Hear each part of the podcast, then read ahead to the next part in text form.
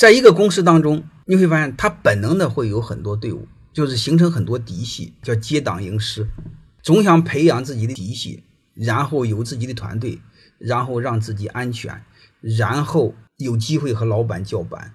其实是是最龌龊、智商最低的一个行为。这不很简单一个道理吗？你想想，你作为老板，你会让底下成立帮派吗？你会让底下有一帮鸟人围绕着一个人吗？你肯定都希望围绕在老板身边。当你把这个道理想明白了之后，你就知道，那两个站队你不得不站队，你怎么办？你永远要明白一个事儿：你唯一只能忠于的一个人，就是你的老板，你别无选择。这不是我说的，类似这样的话是谁说的呢？就是你看那个《雍正王朝》，嗯，还是康熙大帝呢？那个电视剧，明珠和索额图斗争的时候，应该是那叫李光地吧，还是谁呀？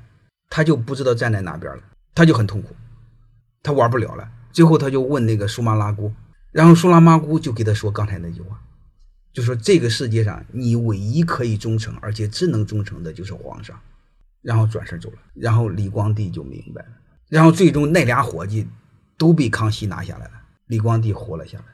所以就这么简单。我们在职场上奋斗，你的心思永远放在老板身上，唯有老板代表公司，其他人都不代表。你只要不和老板站在一起，你胳膊扭不过大腿，他早晚绊你。